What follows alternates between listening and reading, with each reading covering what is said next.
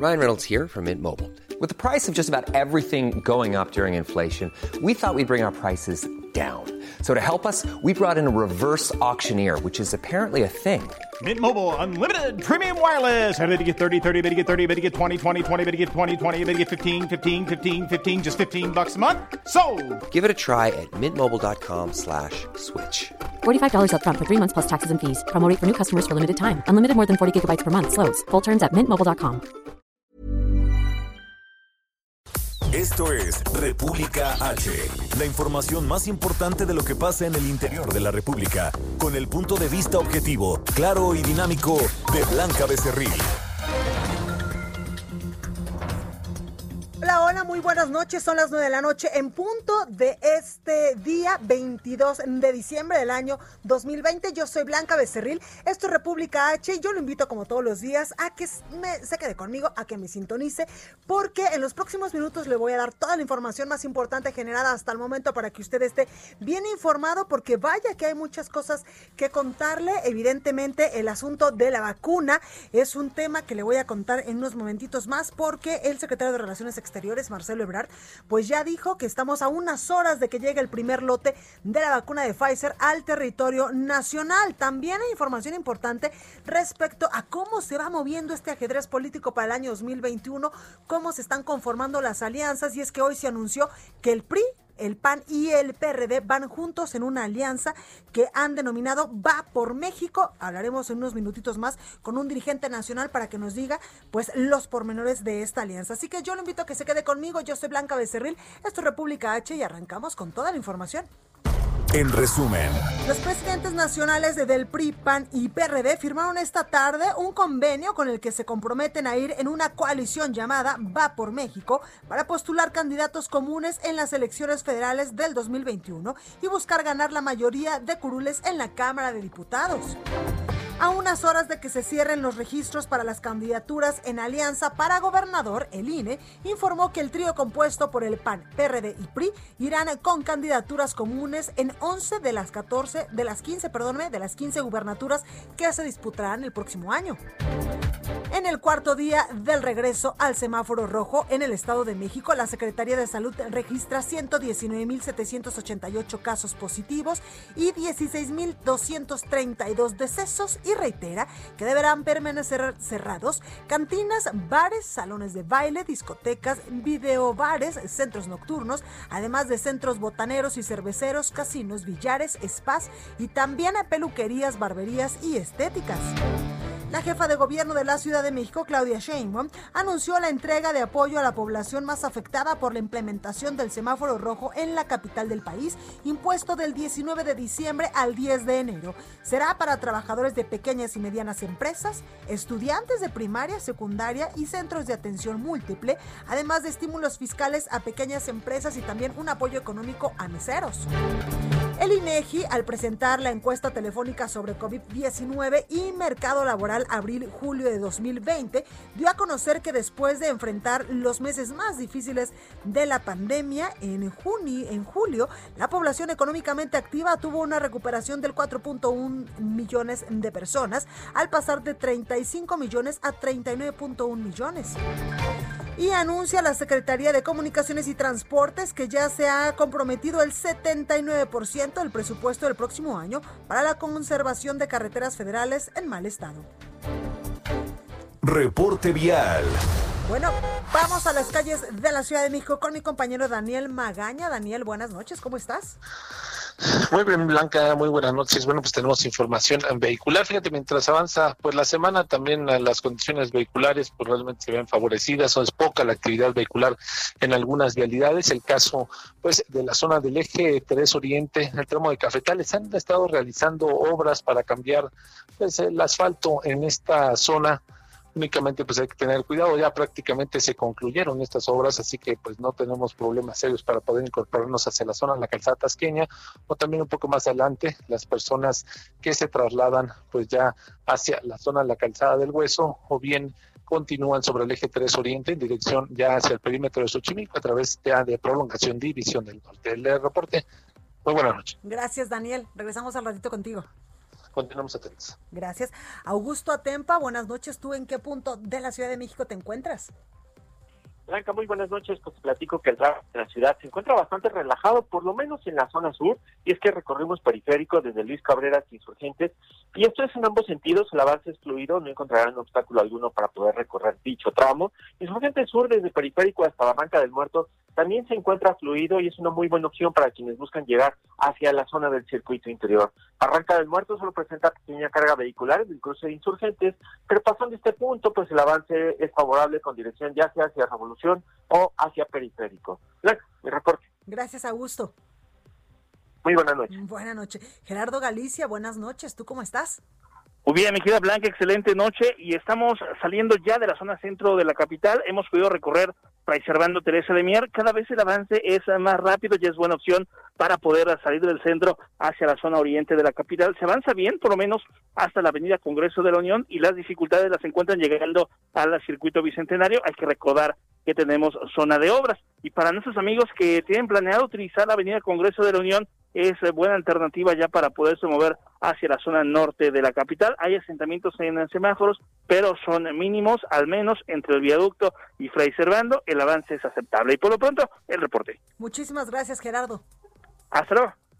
La nota del día. Bueno, y comenzamos con toda la información y es que esta noche las autoridades en materia de salud han reportado que México ya llega a 1.338.426 casos confirmados de coronavirus y lamentablemente han muerto a lo largo de toda esta emergencia sanitaria de todos estos meses 119.495 personas.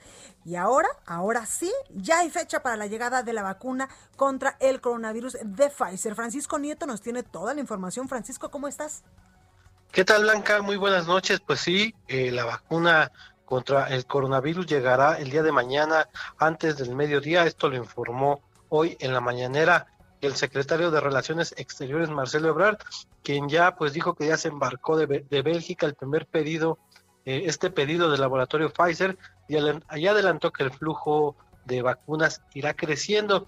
Informó que desde mañana y hasta el último día de enero México recibirá 1.417.659 dosis y el siguiente embarque será el próximo martes y así sucesivamente. Y esa noticia blanca se dio al final de la mañana. Incluso el canciller interrumpió al presidente para pedir la palabra, pues una hora antes había dicho que no había fecha ni hora para la llegada de la vacuna de Pfizer. Entonces, pues todo se alista para que mañana la Secretaría de Relaciones Exteriores y la Secretaría de Salud eh, eh, pues reciban en el aeropuerto de la Ciudad de México estas dosis, estas primeras dosis de la vacuna contra COVID-19 blanca. Ahí la información. Gracias, Francisco. Buenas noches. Buenas noches. Y Gerardo Suárez, nuestro reportero del Heraldo, nos tiene más información porque él tiene exactamente eh, pues los datos de cuándo va a empezar la vacunación en nuestro país. Gerardo, ¿cómo estás? Muy bien, muy buenas noches, Blanca. Será el próximo jueves 24 de diciembre cuando inicie la vacunación contra COVID-19 en México.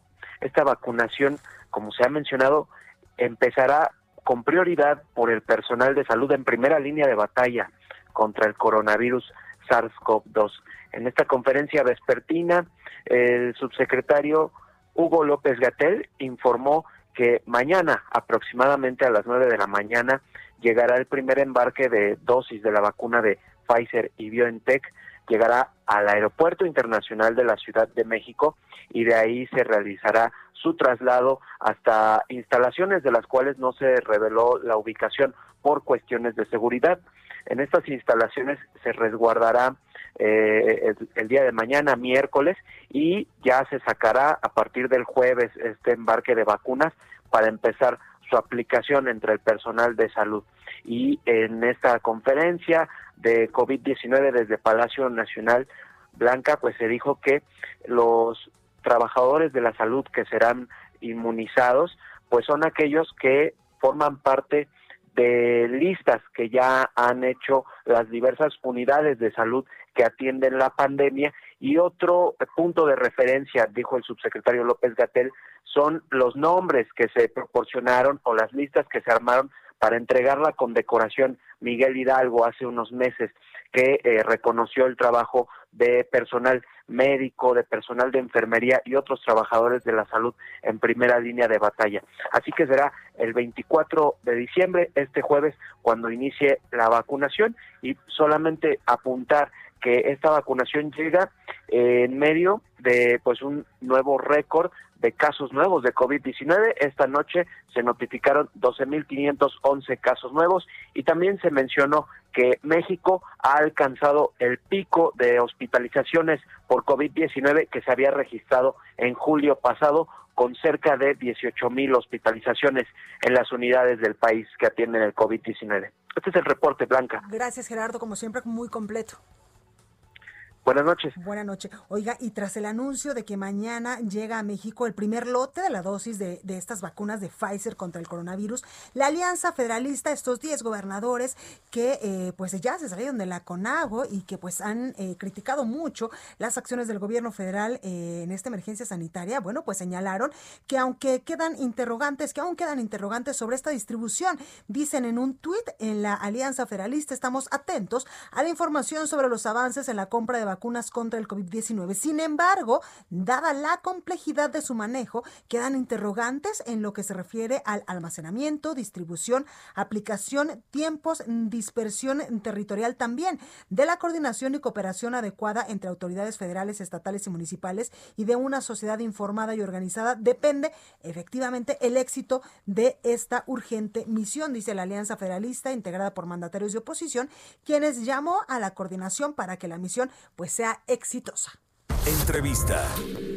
Bueno, y vamos en estos momentos a hablar con Javier Tello, especialista en políticas de salud. Javier, ¿cómo estás?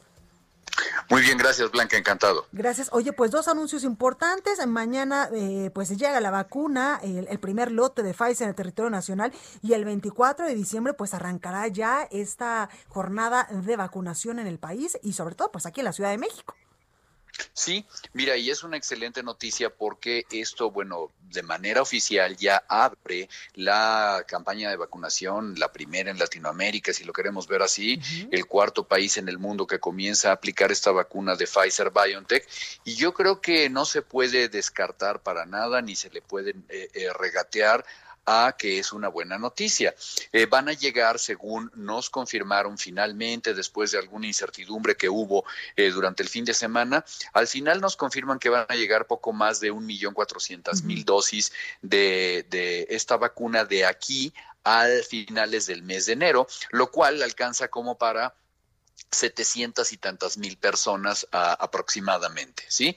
Ahora, ¿quiénes son estas personas eh, que evidentemente según la calendarización deberían ser eh, profesionales de la salud, primero los que se encuentran en el frente eh, trabajando con personas con COVID y después se van a ir yendo hacia otro tipo de profesionales de la salud y luego las personas más grandes? Todavía no queda bien puesto. Y vaya, eh, aquí es donde ya las buenas noticias empiezan a acabar. La primera de ellas es, como lo publiqué yo en el, periódico Reforma el viernes, seguimos sin un plan táctico, Blanca, o sea, seguimos sin saber esos detalles. Es decir, eh, tú, tú, le puedes preguntar a cualquier persona, oye, ¿dónde se van a, vacunar? ¿Qué médicos? ¿Esos quiénes son esos médicos? ¿Quiénes van en orden? ¿Quiénes se vacunan el 24? ¿Quién es el 25? ¿Quién es el 28? ¿Quién es el 3 de enero? Y así y así, ¿no? Es decir, no sabemos en, en qué locaciones se va a hacer esto? Solamente en la Ciudad de México y cómo se van a vacunar los de Sinaloa, por ejemplo, ¿no?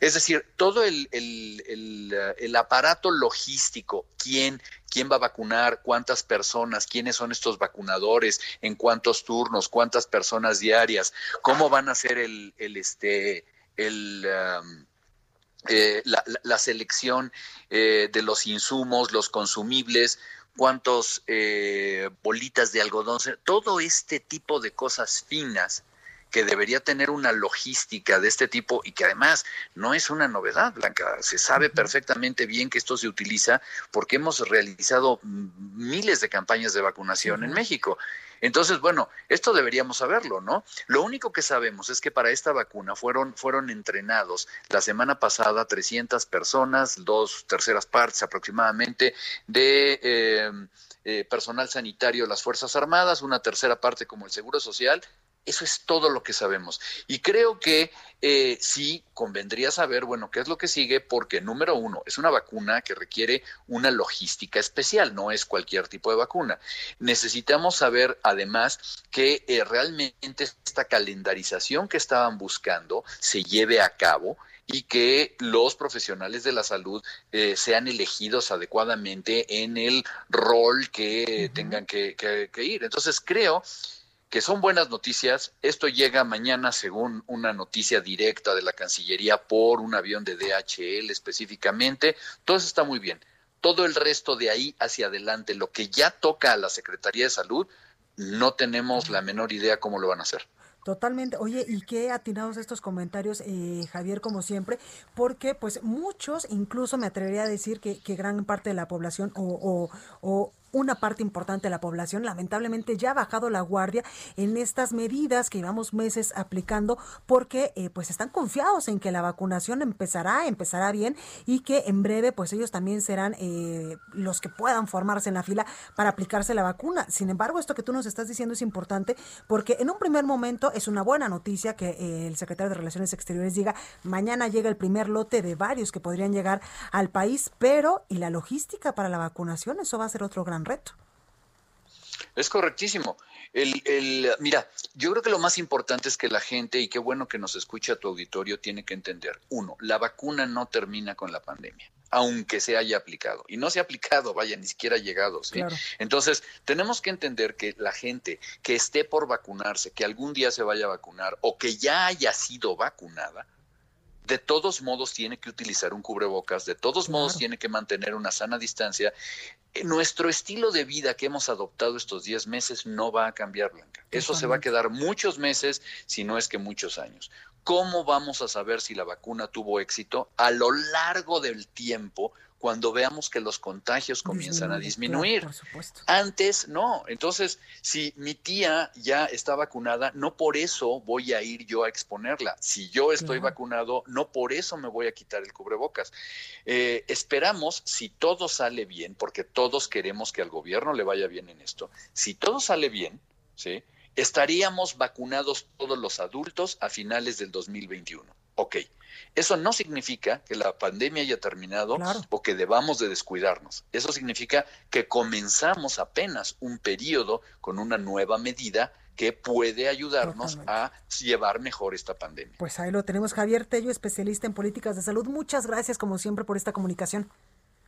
Estoy a tus órdenes, Blanca, que estés muy bien. Gracias, cuídate mucho. Bueno, ¿y cuál es la ocupación hospitalaria en estos momentos aquí en la Ciudad de México? Manuel Durán nos tiene los detalles. Manuel, ¿cómo estás? Hola, muy buenas noches, Blanca. Pues bueno, la ocupación hospitalaria en la Ciudad de México sigue incrementándose, no, no se ha detenido en los últimos días.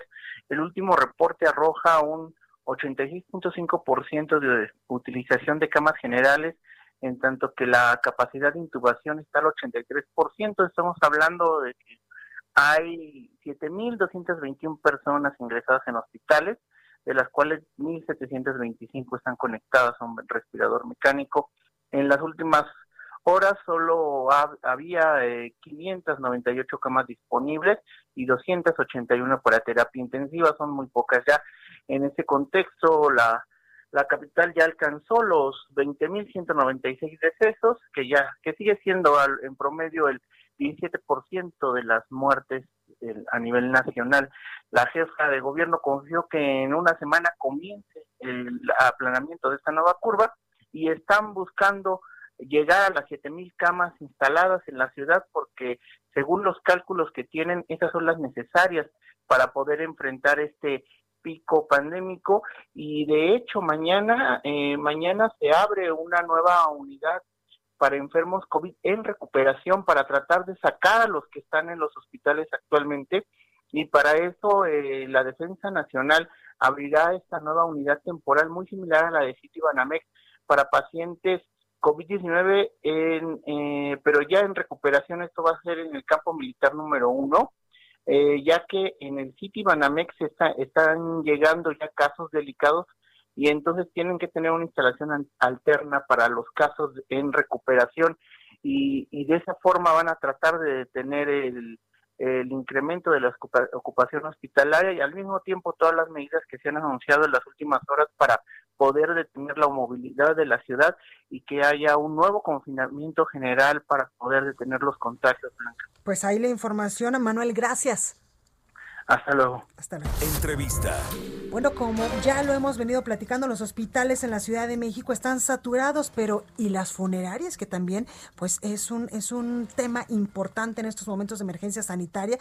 Bueno, esto se lo pregunto a David Vélez, presidente de la Asociación de Propietarios de Funerarias y Embalsamadores de la Ciudad de México. David, ¿cómo está? Buenas noches. Bien, muy, muy buenas noches. Gracias. Oye, pues cuéntame la situación en que están viviendo en estos momentos, eh, pues aquellas personas que se dedican precisamente a esto, a las funerarias y, y a embalsamar, pues a las personas que lamentablemente pierden la vida. Bueno, pues me gustaría para empezar decirles que lamentablemente los cuerpos que fallecen por COVID no se pueden embalsamar. La autoridad sanitaria está restringiendo el embalsamamiento debido a los aerosoles que emiten cuerpos con COVID. Entonces, partiendo de ese punto para que la ciudadanía entienda y comprenda que alguien que falleció de COVID no se puede embalsamar. Asimismo, la autoridad sanitaria sugiere que lo más prudente sea la, la cremación, pero que nos quede claro, ¿eh? es una sugerencia, no es una obligación. Eh, lamentablemente estamos enclavados en un país de usos y costumbres. Y esta pandemia ha cambiado radicalmente la forma de profesar nuestra actividad. Eh, no vamos tan lejos, tenemos el pueblo de Mixquic, emblemático y reconocido a nivel mundial por sus pompas fúnebres. Ahora cambiaron. Este año no se abrió el panteón. Oye, David, ¿cómo les ha ido, por ejemplo, en cifras? No, Sí. ¿Ahí me escuchas, David? Sí. Sí, oye, cuéntame cómo les ha ido en cifras, cómo van con, pues, con estos números en esta emergencia sanitaria. Pues mira, este segundo rebrote, este, este segundo rebrote, este segundo rebrote lo vemos muy difícil, muy difícil porque en su mayoría está falleciendo gente muy joven. Bueno. Sí, sí, te escuchamos, David es gente muy joven, estamos hablando de gente de 25 a los 60 años en su mayoría. De alguna forma, los que profesamos esta actividad, vemos con mucha pena que la gente que falleció es la gente que fue a los Halloweens, al Buen Fin. La verdad es que ya es alarmante hasta este momento. David? Sí, por primera vez uso esa palabra. Estamos como al 160 al 160% de, de nuestra actividad normal, o sea, eh, dos veces y, tres cuartos de, nuestra actividad. Lamentablemente, los servicios de cremación, ahorita ya tenemos eh, planeado hasta Navidad, hasta el 24. Eh, aunque el gobierno de la Ciudad de México, tengo que hacer un reconocimiento, sabiamente ha intentado manejar la, la pandemia, aperturando más horarios, aperturando más oficinas. La verdad es de que la misma enfermedad y sobre todo eh, eh, el incremento real los está ha sobrepasado a todos, ¿eh? nos ha sobrepasado a todos. David, cuéntame cómo se cuidan, por ejemplo, ustedes para no infectarse de coronavirus cuando les llega pues eh, una persona que lamentablemente falleció por este tema. Bueno, esto es bien importante, porque muchas veces no le damos la despedida digna a alguien que ha perdido la batalla de, de COVID. Eh, cuando fallece la persona de COVID, hasta ahí llegó el virus. Pero eso no implica que no nos debemos de proteger. La Secretaría de Salud tuvo a bien eh, sacar en el mes de marzo un protocolo en el cual fuimos incluidos, en donde se nos enseñó cómo debemos de vestirnos, y válgase la, la palabra, y cómo desvestirnos para poder accionar cómo debemos de usar el material y qué tipo de material con las normas y calidades que se necesitan. Pero aquí me gustaría hacer un énfasis. También la gente que elaboramos en las funerarias nos hemos contagiado y lamentablemente han fallecido muchos compañeros. Claro, pues ahí la información. David Vélez, presidente de la Asociación de Propietarios de Funerarias y Embalsamadores de la Ciudad de México, gracias por esta comunicación eh, y gracias también por la labor titánica que en estos momentos están haciendo. Oye, importante y revelador este dato, que sí están saturados en un 160% para todas las personas que nos escuchen, que esto es real. Hay muchas personas que incluso todavía a estas alturas del partido no creen que el coronavirus pues sea una enfermedad que puede matarnos. Así que a seguirnos cuidando, a no bajar la guardia, porque tú has dicho cosas bastante importantes, David. Muchísimas no sé si me permitieras darle dar un pequeño mensaje propio de mi corazón. Sí, tenemos 10 segunditos, 15 segundos. Lamentablemente, eh, si no hay enfermedad, no hay muertos. Entonces, vamos a evitar que nos enfermemos. Sigamos las atenciones que nos dan e indicaciones que nos da la autoridad. Totalmente de acuerdo contigo. David, muchísimas gracias, perdón, pero nos corta eh, la computadora. David, en verdad, gracias por esta eh, labor técnica que están haciendo y también, eh, pues, cuídense mucho ustedes. Gracias. Gracias. Bueno, pues ahí la información 160% saturada de las funerarias de la Ciudad de México. A tener en cuenta. Yo soy Blanca Becerril, esto es República H. No se vaya que yo vuelvo con más información.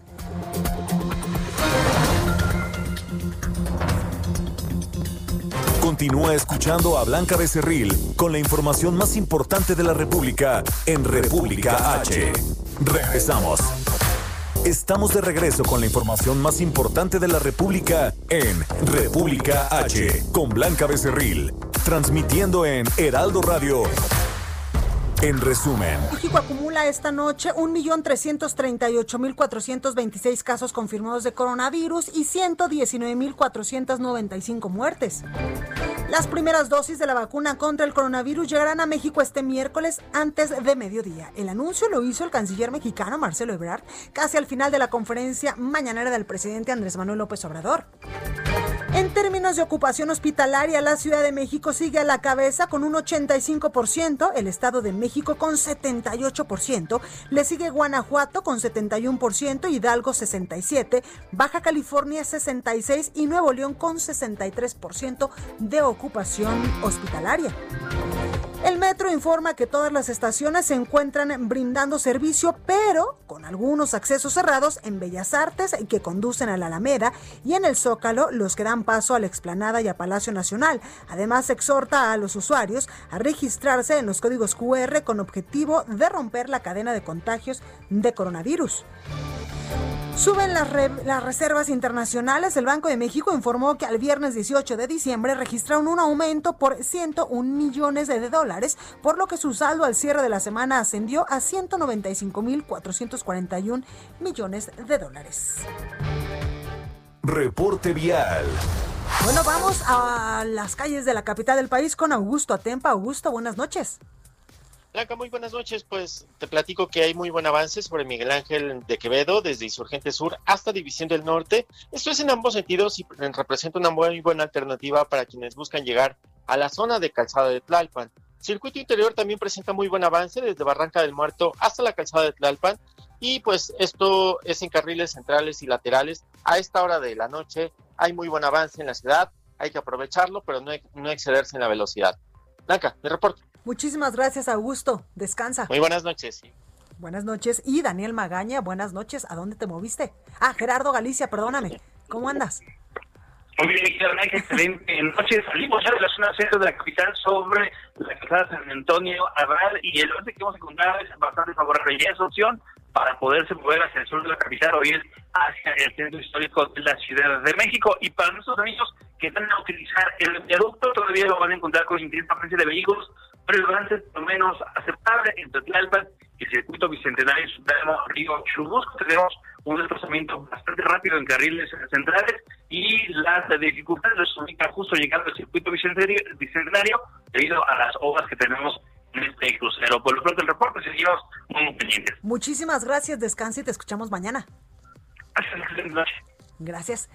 Bueno, pues vamos eh, con más información porque otra nota del día, por supuesto, que, eh, que, está suscitándose eh, pues hace eh, algunas horas es que las dirigencias nacionales del Partido Acción Nacional, del Revolucionario Institucional, del PRI y del Partido Revolución Democrática, el PRD, firmaron y presentaron la coalición parcial electoral en la que eh, concurrirán en las elecciones federales del 2021 para la revocación o la renovación más bien de la Cámara de Diputados contra el presidente Andrés Manuel López Obrador y su partido Morena. En una conferencia de prensa virtual, los tres partidos recibieron el respaldo de distintos presidentes de organizaciones de la sociedad civil como Claudio X González de Tesi por México, Gustavo de Hoyos de Alternativas por México, Demetrio Sodi de Futuro 21 y de Beatriz Empajes y Luis Azali de Sí por México, entre otros, que defienden a los niños con cáncer, a las mujeres víctimas de la violencia, entre otros. Es así como eh, pues presenta esta coalición el PRI, el PAN y el PRD, que se llama Va por México para las elecciones federales de 2021 y por supuesto que el partido Morena ya eh, se, se, eh, pues, se posicionó al respecto de esta alianza. Y su dirigente nacional Mario Delgado dice en un tuit, se quitan las máscaras, el tumor confirma su alianza tóxica, así llama Mario Delgado a esta alianza del PRI, PAN y PRD como tóxica, y se reparte los distritos federales como si se tratara de un botín, dice Mario Delgado.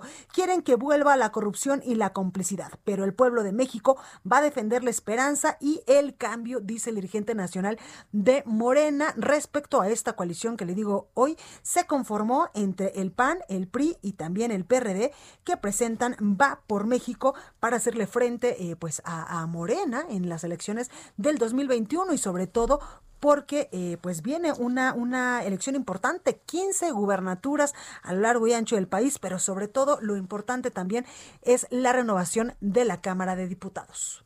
Entrevista. Y precisamente para hablar de este tema tengo en la línea telefónica y me da mucho gusto saludar esta noche a Marco Cortés, él es líder nacional del Partido Acción Nacional. Marco, buenas noches, ¿cómo estás? ¿Qué ole, Blanca? Qué gusto saludarte. Buenas noches. Buenas noches. Oye, Marco, pues cuéntame, ¿va por México esta alianza con otros partidos? Va por México es una medida extraordinaria ante la destrucción de instituciones, el deterioro que está sufriendo el país en materia económica, la peor crisis de la que tengamos registro en México, la peor situación en materia de seguridad, los peores índices de violencia, que también México tenga registros, un grave deterioro también en materia de salud, falta de vacunas en temas tan básicos y programados como es la influenza o la atención a los niños con cáncer, por muchas razones. Hemos tomado una decisión estratégica de que Acción Nacional Blanca va solo en una gran parte del país pero va coaligado, sumando esfuerzos en la búsqueda de generar un contrapeso y equilibrio en la Cámara de Diputados en otra parte del país. Estratégicamente elegidos en la búsqueda de lograr ese objetivo superior de reconducir la política económica, social, de seguridad en México. Oye, Marco, quiero preguntarte, evidentemente, pues ya se posicionó eh, Morena a través de su líder nacional, Mario Delgado, y los llama Alianza Tóxica y dice que por fin se quitaron las máscaras y el tumor, pues confirma esta alianza de estos partidos. ¿Tú qué le respondes? Pues qué tóxico es que Morena reciba a lo peor del PRI y a lo peor de todos los partidos que en Morena tienen a los peores políticos priistas, incluido el propio Mario Delgado, que militó en el PRI o el propio presidente de la República, que fue también dirigente del PRI. Pero bueno, ahí está Manuel Bartlett, que estuvo en el PRI, tiró el sistema, se robó la elección, le hizo fraude a Cuauhtémoc Cárdenas y hoy es un distinguido militante priista. O ahí tienes al líder también minero o a muchos más que pues fueron beneficiados por el sistema y priistas de toda la vida son destacados morenistas. Entonces, incongruencia total y hoy tenemos enfrente a un pésimo gobierno, no solo por incapaz, sino también por ineficiente en su labor y además porque es un gobierno cínicamente corrupto. Habla de combatir la corrupción cuando no dicen Blanca ni pío, cuando sale el video del hermano de López Obrador recibiendo dinero para la campaña.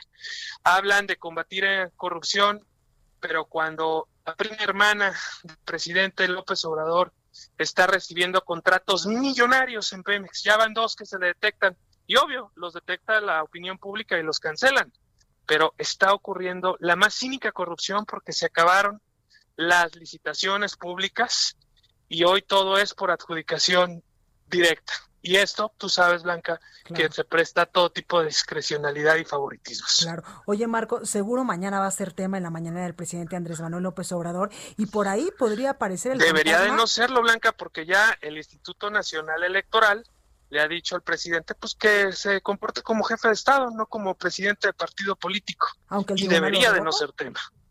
¿Perdón? Aunque el tribunal lo revocó.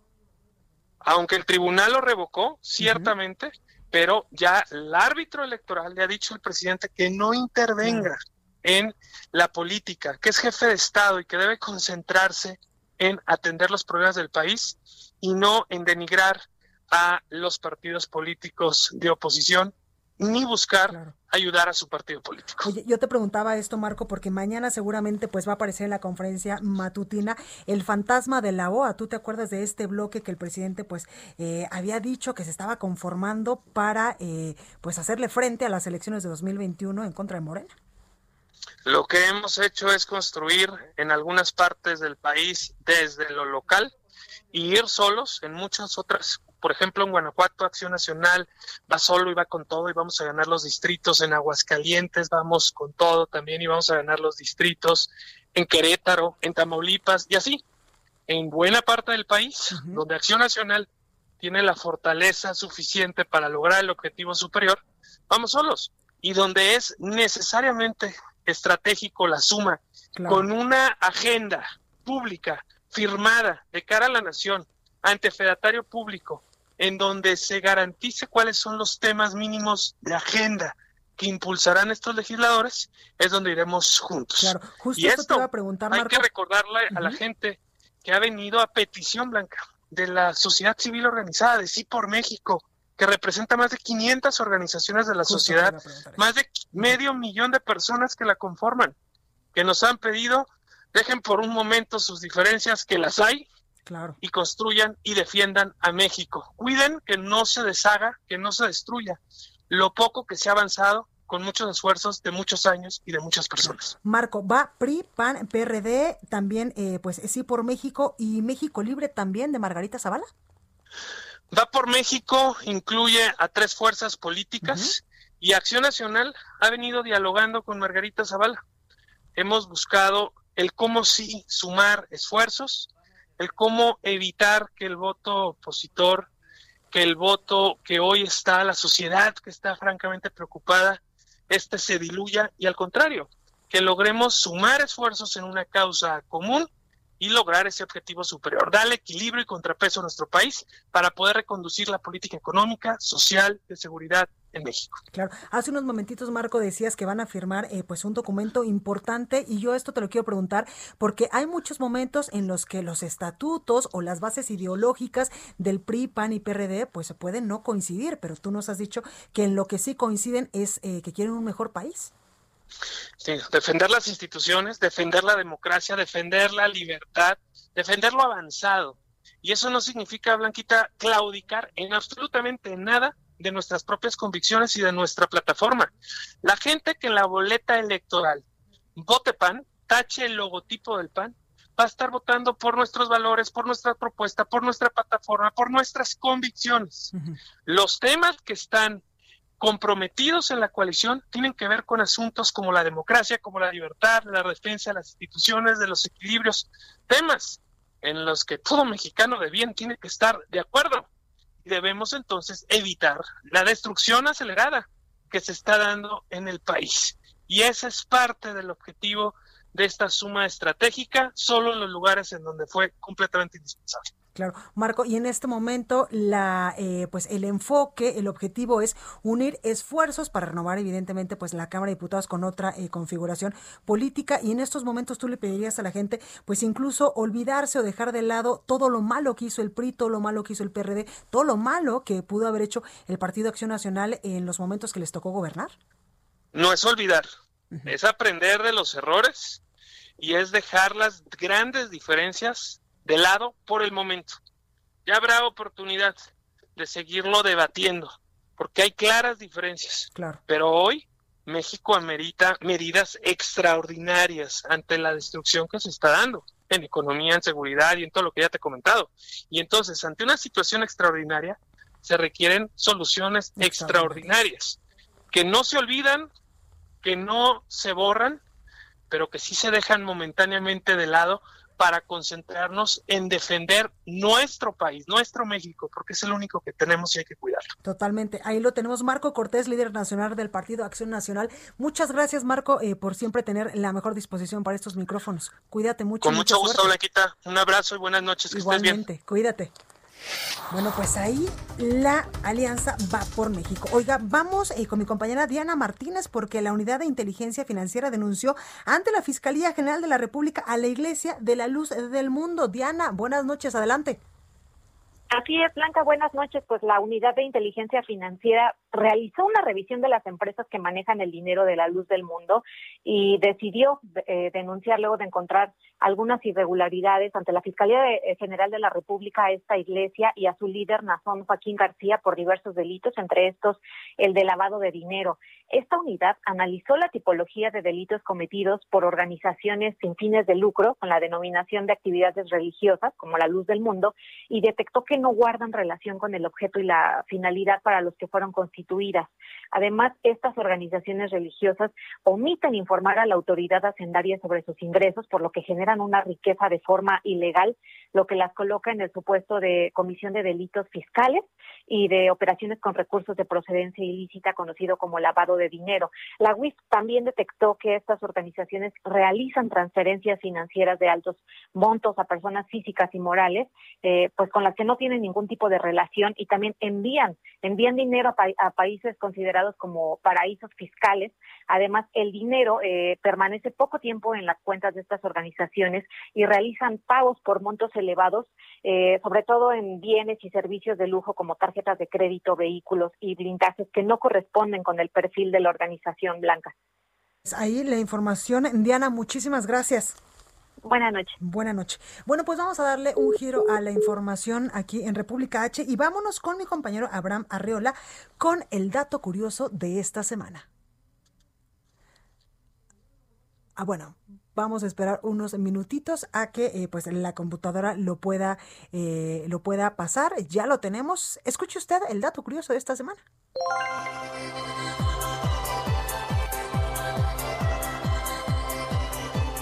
Ya pasó la Navidad y no me trajeron ni un regalo ni nada. ¿Qué les pasa y mi regalo? Mi corazón me lo están rompiendo. Quizás porque en tu demarcación quien entrega regalos no es Santa Claus, sino Correos Mexicanos. No, sino porque Santa Claus es tal vez el más popular en todo el mundo porque pues es gordito, bonito, cachetoncito, canoso. ¡Ay! Como un abuelito buena onda que huele a frutas. Pero no es suficiente porque la competencia está caneja. En México nos traen los regalos los Reyes Magos hasta el 6 de enero, así que pues hay que aguantarse un poquito más.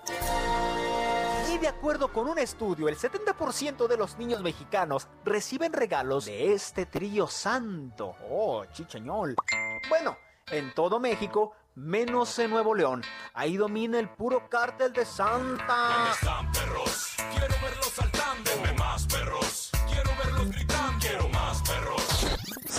Cartel de Santa Claus, de Santa Claus. No vayan a rapear ahí.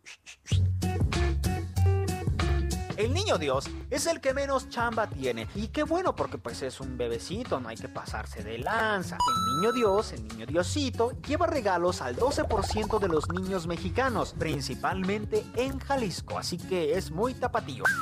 Y no te apures, que si no es uno, es otro el que te va a traer tu regalo. Pero igual, si no, tú puedes disfrutar la Navidad con o sin regalos. Lo importante es estar bien, sentirse bien. Yo soy Abraham Arreola. Para más contenido, búscame en YouTube como Fox Liver, así con Xbox Liver. En Twitter estoy como arroba abarreola7. En la producción, Orlando Oliveros. Gracias, guapos. En entrevista.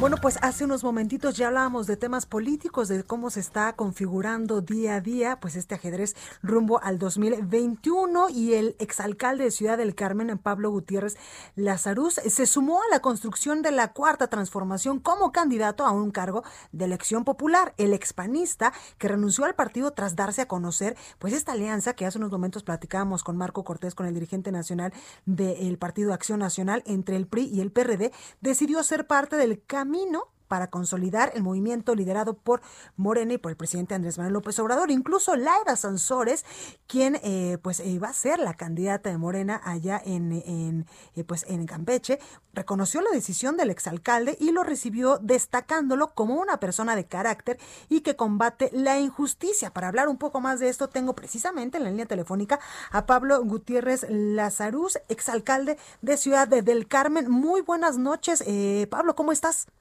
Muy bien, muchas gracias. Eh, un saludo a todo el auditorio y, gracias eh, por, tomar el tiempo para poder eh, platicar un rato. No, gracias a ti, Pablo. Oye, pues cuéntanos, renuncias al Partido Acción Nacional por esta alianza que se conforma. ¿Tú qué piensas sobre esta, pues sobre esta alianza entre el PRI, el PAN, el PRD y los que se sumen? Sí, es una, una alianza que va en contra de todo el sentido y de toda la historia del Partido Acción Nacional. El PAN surge producto de muchas eh, cuestiones que iban dándose eh, durante la construcción de lo que hoy es el PRI. Y bueno, eh, lamentablemente la desesperación, la falta de trabajo político, la, la falta de sensibilidad, la falta de creación de, cuadros en sí, la falta de, de, la construcción de un partido político que durante mucho tiempo fue considerado como la oposición al sistema, al régimen y al PRI. Hoy, pues esa desesperación los hace eh, de manera eh, irrazonable aliarse eh, electoralmente con, con, el PRI, crear una alianza que, que a todas luces nace muerta y, y, no le veo que pueda tener buenos resultados en el siguiente proceso electoral. Yo creo que las, las victorias no pueden ser inmediatas se tiene que trabajar, se tiene que construir y de esta manera lo que están haciendo es sepultar eh, no solo al PAN, sino todo lo que se ha construido a lo largo de, la historia y, también hablando del, futuro de, lo que pueda quedar del partido político, que en algunos estados y en algunas regiones eh, cuenta con una consolidación importante, pero con esto se, se, viene a destruir mucho de lo que durante pues eh, toda la historia se, se trabajó y se construyó y a raíz de ello pues tomo la decisión de, separarme después de 20 años de, estar en el partido. Y desde que cumplo 28, 18 eh, años decido afiliarme al Partido de Acción Nacional por lo mismo, por ser oposición al PRI y a un sistema que al menos en el estado de Campeche ha estado gobernando por, por siempre. Nunca ha habido alternancia en, nuestro estado, somos uno de los cinco estados en el país donde nunca ha habido alternancia política y pues bueno, eh, lamentablemente hoy las circunstancias son, son estas y, bueno, decido hacerme a un lado y, unirme a un proyecto que creo que es eh, muy sólido y serio y que tiene todo para poder eh, retomar el anhelo de cambio y la esperanza que tenemos muchos de los que habitamos este estado para que haya por fin un, cambio. Pablo, cuéntame sobre tus aspiraciones políticas. Sí, bueno, fui alcalde, busqué la reelección, una elección eh, muy, muy cuestionada. El recuento de votos duró 11 días. Al final el, el, PRI eh, obtiene eh, una diferencia a favor de, de 140 votos. De estar en el tercer lugar pasan al primero. Y, bueno, ese fraude igual es uno de los motivos por el, cual no podemos estar hoy en día con, con ellos en una contienda, ni en una alianza, ni en ninguno de los sentidos políticos que se pueda considerar. Y, bueno, eh, hay una aspiración por, por ir de nuevo por la alcaldía de Carmen y participar en, las encuestas que va a realizar eh, Morena en, las próximas semanas. Oye, qué importante esto eh, que nos dices, Pablo. Oye, y también, pues quiero preguntarte, tú evidentemente quieres volver a ser alcalde de Ciudad del Carmen para, pues, cambiar todo lo que lo que en algún momento se hizo mal o para renovar esta alcaldía con mejores cosas. Sí, sí, es el, nosotros hicimos un trabajo durante tres años, eh, teniendo un gobierno del Estado contrario, de hecho el que era gobernador en ese entonces hoy es dirigente nacional del, PRI, y pues sabemos eh, cómo se manejaron las cosas, cómo eh, en lugar de avanzar en nuestro estado hubo un retroceso importante y, no podemos darnos el lujo de, desaprovechar esta oportunidad histórica que ahora se nos presenta y consolidar un proyecto que se viene trabajando a nivel federal y que es necesario que aterrice en nuestro estado, encabezado por Raida Sansores y por todo el equipo eh, que durante muchos años ha estado luchando por, por la, alternancia en Campeche. Justo te iba a preguntar eso de la mano de Laida Sansores, quien es eh, pues la candidata de Morena a este estado de la República, que ojalá pues ya pueda tener alternancia. Sí, eso es eh, algo primordial y, está en el ánimo de la gente. Estamos diario, cotidianamente en contacto con mucha gente de todos los sectores y, se percibe, eh, hay ese ánimo de, cambio y ese ánimo eh, nos ayuda a mover masas y nos ayuda a crear conciencia y nos ayuda también a evitar cualquier indicio de, fraude o de manipulación electoral que pueda haber. Claro, pues ahí, ahí la información. Oye, Pablo, espero que cuando ya los tiempos electorales nos lo permitan, pues eh, te echamos una llamadita para que nos digas qué propones, qué quieres cambiar para Ciudad del Carmen allá en Campeche y cómo eh, pues eh, estás planteando tus propuestas de campaña, Pablo. Sí, y bueno, nosotros siendo un municipio netamente petrolero durante los últimos 35 años, eh, hemos eh, recibido en los últimos años un impacto muy severo producto de la reforma energética y de todos los malos manejos que ha habido en petróleos mexicanos y creo que se requiere de un gobierno del Estado que sea hermano, que sea solidario y justo con, con nuestro municipio y sin duda alguna con un gobierno federal que esté en sintonía con ello para poder resarcir un poco del daño que se, ha ocasionado en pues, este municipio por decisiones políticas. Pablo Gutiérrez Lazarus, exalcalde de Ciudad del Carmen en Campeche, gracias por esta comunicación. No, al contrario, un saludo y un abrazo muy fuerte para todos, que sea un buen fin de Esto fue República H, la información más importante de lo que pasa en el interior de la República, con el punto de vista objetivo, claro y dinámico de Blanca Becerril. Continúa escuchando Heraldo Radio, donde la H suena y ahora también se escucha. Una estación de Heraldo Media Group.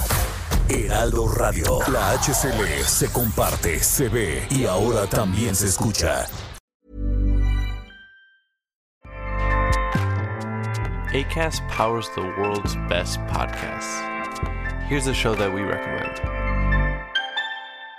The Real Housewives is a guilty pleasure for most, but if you're looking to not feel guilty about that pleasure, tune in to Everything Iconic with me, Danny Pellegrino, where I break down all the messy moments and behind the scenes antics of Bravo's popular franchise. And on Everything Iconic, I also interview celebrity guests like Kelly Ripa, Kiki Palmer, Drew Barrymore, Cameron Diaz, and more about their guilty pleasures, their past work, and so much more. So if you're pop culture obsessed and find yourself watching way too much reality TV like me, tune in to Everything Iconic with Danny Pellegrino wherever you listen to podcasts. ACAST helps creators launch, grow, and monetize their podcasts everywhere. ACAST.com.